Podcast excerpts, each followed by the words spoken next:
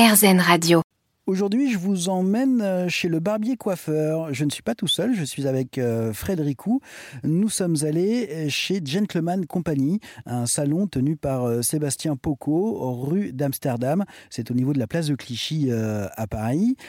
Frédéricou avait besoin de se, de se faire couper les cheveux et a priori, il y avait du boulot, n'est-ce pas Fred? Non, ça va.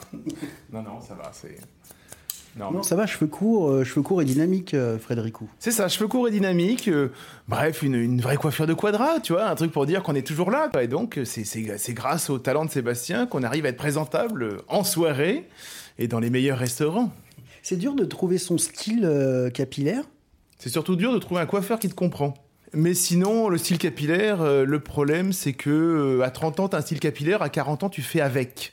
C'est-à-dire que tu fais avec tes cheveux. C'est-à-dire que bon, bah, on va essayer de s'adapter avec ce que tu as. Donc, euh, j'ai de la chance, j'en ai encore, même si j'en perds un petit peu. Euh, mais voilà, je pense que euh, bah, en prenant de l'âge au fur et à mesure, bah, c'est ça, tu fais avec ton capital, quoi. Hein. donc. J'ai l'impression qu'on a un peu les mêmes cheveux parce qu'on a un peu la même coiffure. Hein. on a un peu la même. les miens sont un peu plus bordéliques aujourd'hui. pas pareil. Ouais, c'est ça, ça, a frisoté. Il y a, en fait, ça fait une dizaine d'années que ça commence à frisoter légèrement. Et puis euh, après, c'est rigolo parce que je me retrouve. Euh, si je dois parler de ma vie, parce qu'on on est chez euh, mon psy coiffeur. avec, avec un micro sous la, sous la barbe. Un micro. Mais effectivement, il y a une petite vaguelette en fait qui est sur le dessus que j'aime bien, qui me fait penser à celle de mon grand-père. Chose que moi je n'avais pas en fait il y a quelques années. Et souvent, je demande au coiffeur de me garder cette petite vaguelette voilà, juste pour le petit plaisir, il y a que moi qui le sais, ou à la rigueur mes proches, mais voilà, il y a un petit côté, cette petite vaguelette qui me fait penser à mon grand-père, en fait, c'est ça qui est rigolo. Alors c'est marrant, ça me fait, je me permets de rebondir là-dessus, parce que moi la dernière fois que je me suis fait coiffer les cheveux par Sébastien, à la fin euh, de la coupe, euh, Sébastien me demande alors euh, comment, comment tu trouves, et j'ai dit, ah ben, je trouve ça très bien parce que j'ai l'impression de voir la coiffure de mon père. Ah, donc, Le grand-père, le père, donc il y a, vous avez des, des talents divinatoires?